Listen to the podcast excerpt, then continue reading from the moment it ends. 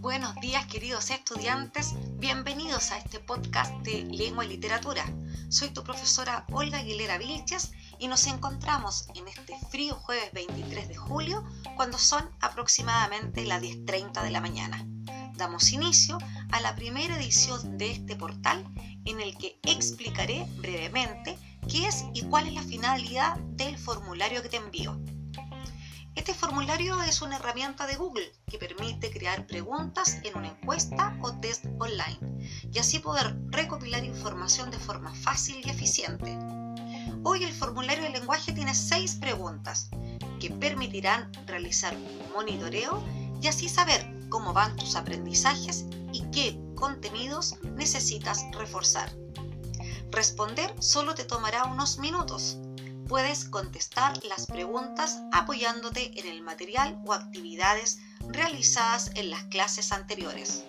Para ello, debes abrir el archivo del formulario dando clic al link que te envío por medio del WhatsApp.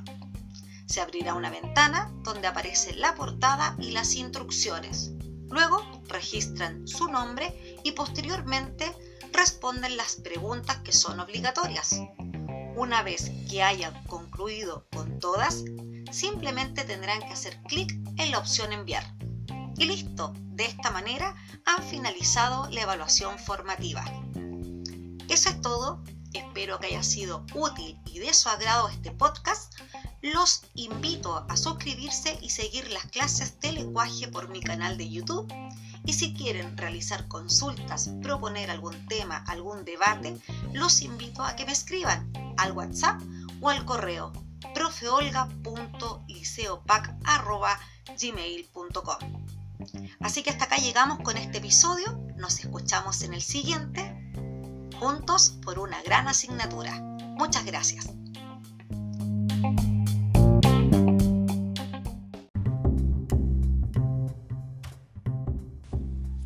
Buenos días queridos estudiantes, bienvenidos a este podcast de lengua y literatura. Soy tu profesora Olga Aguilera Vilches y nos encontramos hoy jueves 13 de agosto para dar inicio a la tercera edición de este portal en el que revisaremos la estructura interna del discurso público y cuáles son las estrategias de persuasión. Sabemos que todo texto tiene una organización interna en la que se puede distinguir introducción, desarrollo y conclusión. En los discursos públicos, estas partes reciben nombres especiales y poseen características específicas.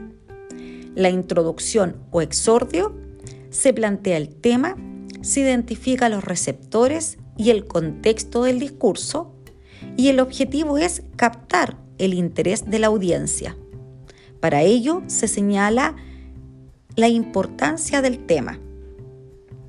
En el desarrollo o exposición se explica el tema con distintos tipos de secuencias, se mencionan las razones y se apela a las emociones del auditorio, con la finalidad de convencer de forma racional o afectiva a la audiencia.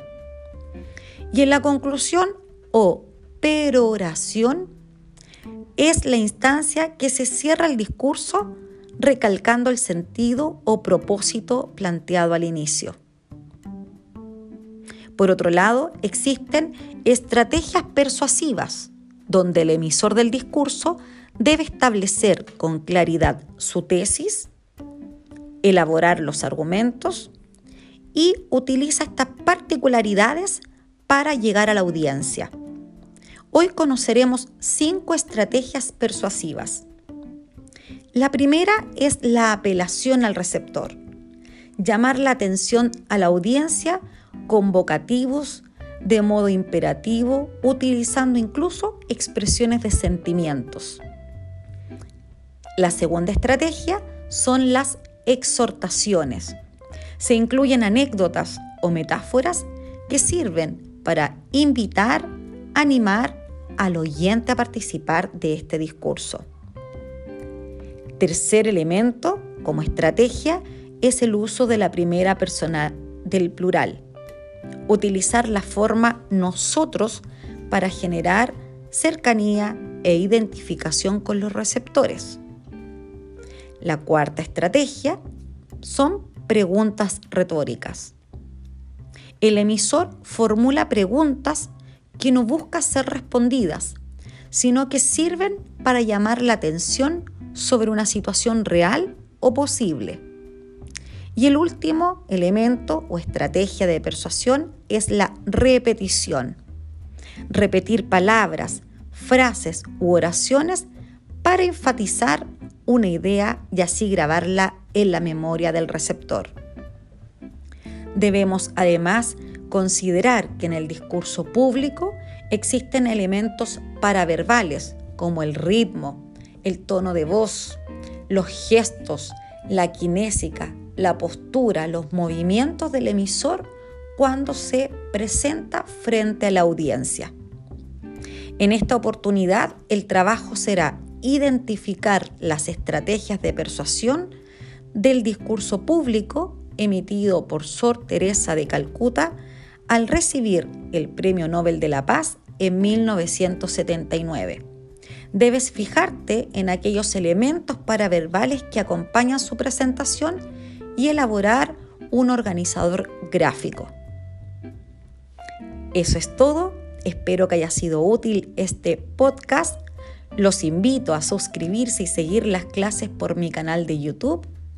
Si quieren realizar consultas, proponer algún tema, los invito a que me escriban al WhatsApp o al correo oficial profeolga.liceopac.gmail.com. Hasta acá llegamos con este episodio. Nos escuchamos en el siguiente. Muchas gracias por escucharme.